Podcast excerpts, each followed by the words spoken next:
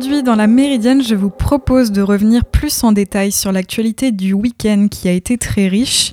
Alors je l'évoquais dans le Flash Info à l'instant, l'Italie bascule à droite. Giorgia Meloni et son parti Fratelli d'Italia ont frappé un grand coup lors des législatives italiennes hier. La formation d'extrême droite est arrivée en tête avec près de 26,5% des voix selon le journal La Repubblica qui cite le ministère de l'Intérieur italien.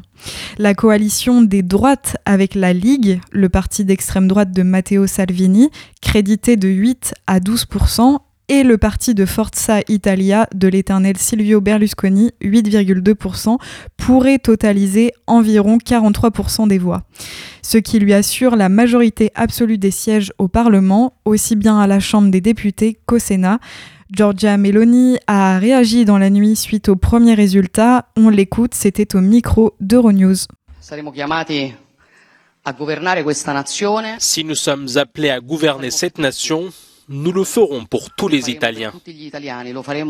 Nous le ferons dans le but d'unir les gens et de valoriser ce qui les rassemble plutôt que ce qui les divise. En restant dans l'opposition à tous les gouvernements qui se sont succédés depuis les législatives de 2018, Fratelli d'Italia s'est imposé comme la principale alternative passant de 4,3% des suffrages à plus d'un quart des voix et devenant ainsi le premier parti de la péninsule. Le principal parti de gauche, le parti démocrate d'Enrico Letta, n'a pas réussi à susciter un vote utile pour faire barrage à l'extrême droite et passe sous la barre des 20% dans un contexte de faible participation, 64,07% contre près de 74% en 2018. On écoute tout de suite des Deborah euh, Serracchiani, euh, chef adjointe du Parti démocrate euh, centre-gauche, qui s'est exprimée à la suite de la publication des résultats. C'était aussi au micro de Euronews. Nous sommes actuellement la deuxième force politique. Nous sommes donc la première force d'opposition. Nous avons une grande responsabilité, une responsabilité vis-à-vis de l'Europe et vis-à-vis de l'Italie pour les prochaines étapes les plus difficiles auxquelles le pays sera confronté. Alors Giorgia Meloni est nommée en 2008 ministre de la jeunesse dans le gouvernement de Silvio Berlusconi. Il s'agit là de sa seule expérience gouvernementale et fin 2012, elle fonde le parti Fratelli d'Italia avec d'autres dissidents du berlusconisme et choisit de camper dans l'opposition. Lorsque Mario Draghi, ancien gouverneur de la Banque centrale européenne, forme en février 2021 un cabinet d'unité nationale pour sortir l'Italie de la crise sanitaire et économique, elle et son parti sont les seuls à refuser d'y participer. En Russie, depuis la décision de Vladimir Poutine de décréter la mobilisation partielle de 300 000 réservistes pour rejoindre le front, des milliers de citoyens russes font le choix de quitter leur pays.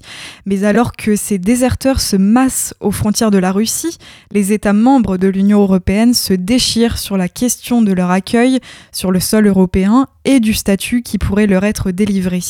Une réunion de crise rassemblant les ambassadeurs des pays de l'Union européenne est organisée aujourd'hui à Bruxelles pour essayer de trouver un terrain d'entente. Pour l'heure, la République tchèque, l'Estonie, la Lettonie et la Lituanie refusent d'accueillir des ressortissants russes sur leur territoire. Le ministre des Affaires étrangères tchèque, Jan Lipavsky, a annoncé jeudi dernier qu'il n'accorderait pas de visa humanitaire aux Russes ayant fui le pays. Les trois pays baltes ont de leur côté décidé de fermer leurs frontières. La Finlande, qui partage 1340 km de frontière avec la Russie, souhaite également réduire l'afflux de citoyens russes sur son territoire. Elle a décidé de fermer ses frontières vendredi, soit deux jours après l'annonce de Vladimir Poutine, alors que le nombre de citoyens russes se rendant sur le sol finlandais avait doublé en une semaine. En Allemagne, les parlementaires écologistes et libéraux qui participent à la coalition au pouvoir militent activement pour l'accueil sur le territoire national de citoyens russes. Le gouvernement du chancelier social-démocrate Olaf Scholz s'est dit favorable à cette idée. En marge de l'Assemblée euh, euh, générale des Nations unies à New York, le président du Conseil européen Charles Michel a également pris la parole.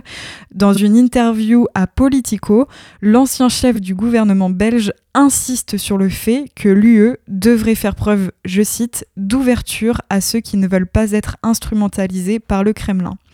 La réunion des ambassadeurs organisée aujourd'hui sera décisive. En cas d'entente sur l'accueil des déserteurs russes, l'Union européenne pourrait revenir sur sa décision début septembre de suspendre un accord de facilitation des visas avec la Russie. Je vous propose de marquer une courte pause en musique avant de continuer de faire le point sur l'actualité marquante de ces derniers jours. On se retrouve juste après Herman Dune et son titre Not on Top.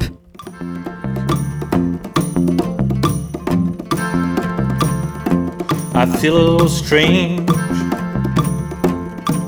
Feels like I'll never get my shit together. 27 and I'm fucked.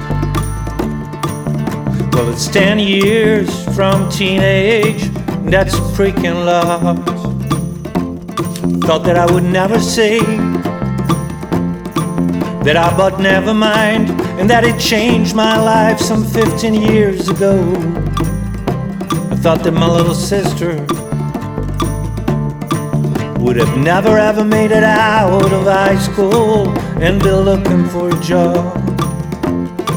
Not on top, baby, I'm not on top not on top. Baby, I'm not on top.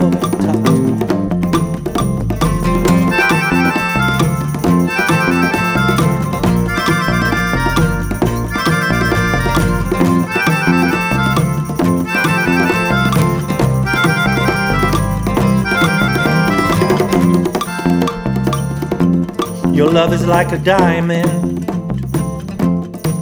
with a sadistic, sick crowd of bastards peeping in the bleachers. There's two men and no team. One is pitching cannonballs, the other one's just hitting wins.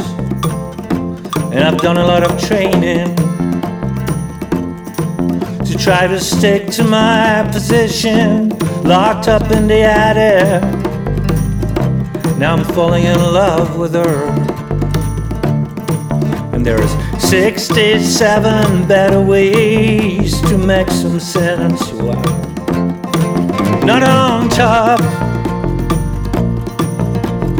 Baby, I'm um, not on top. Not on top. Baby,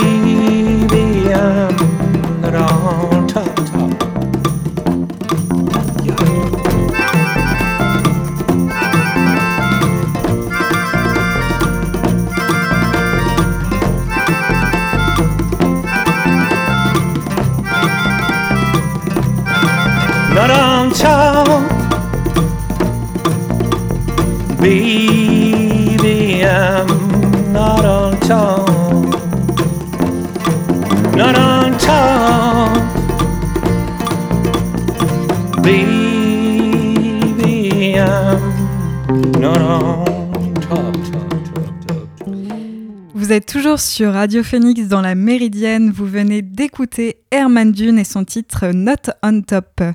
On continue de passer en revue l'actualité et aujourd'hui, les Cubains attendent le résultat du référendum sur un nouveau Code de la famille qui inclut notamment le mariage pour tous et la gestation pour autrui, un texte largement soutenu par le gouvernement.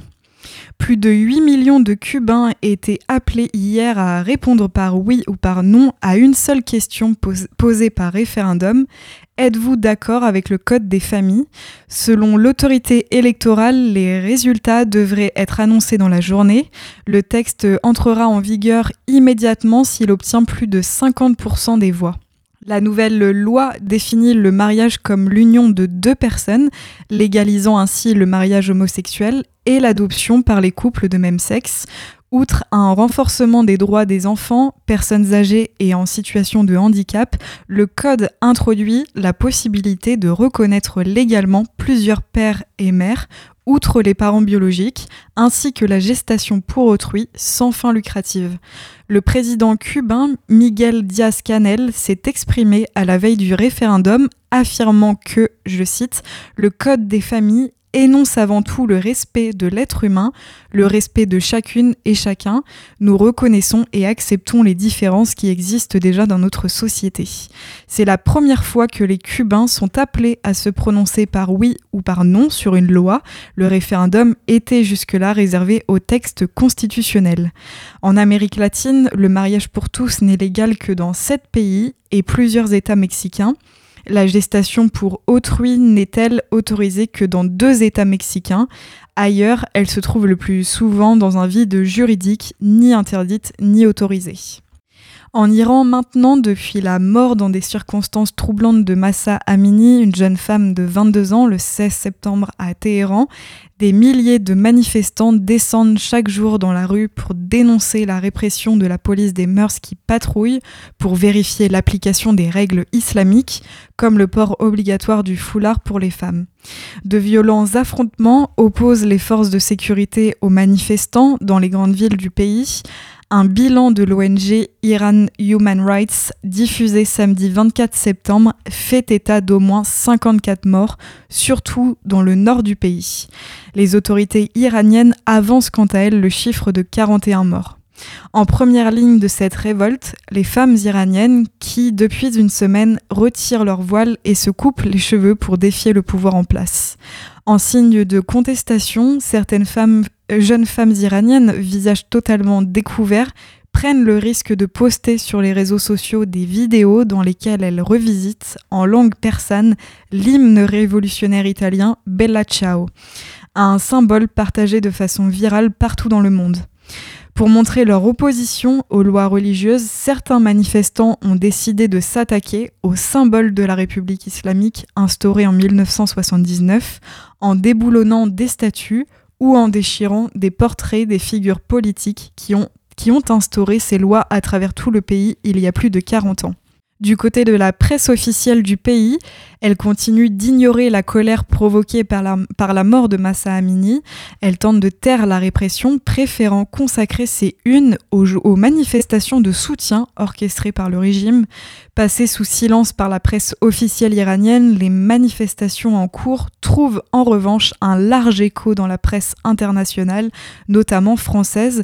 Aujourd'hui, le journal Libération rend hommage aux Iraniennes en lutte et titre en persan Femme, vie, liberté.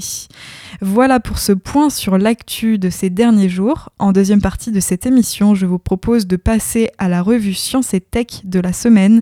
Mais avant cela, on se fait une nouvelle petite pause en musique avec Maya Hawk et son titre Backup Plan.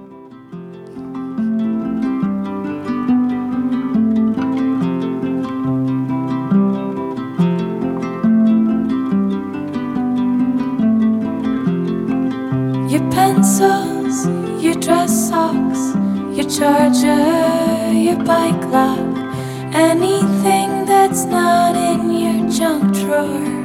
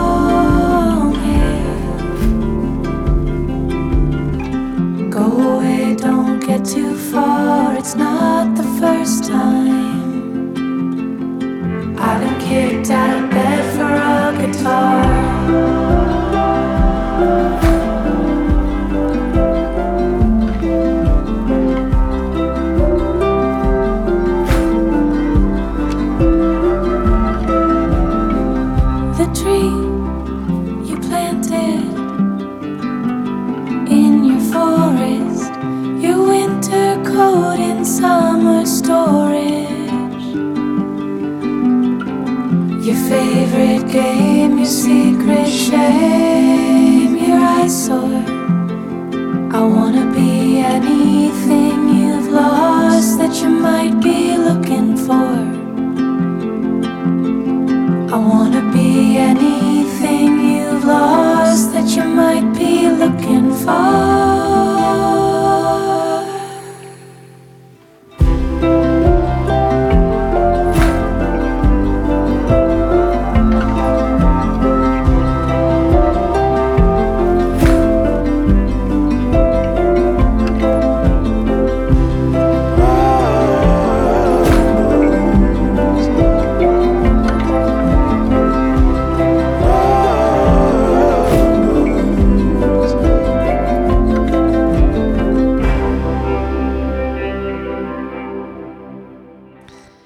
Vous êtes toujours sur Radio Phoenix dans la Méridienne. Vous venez d'écouter Backup Plan de Maya Hawk.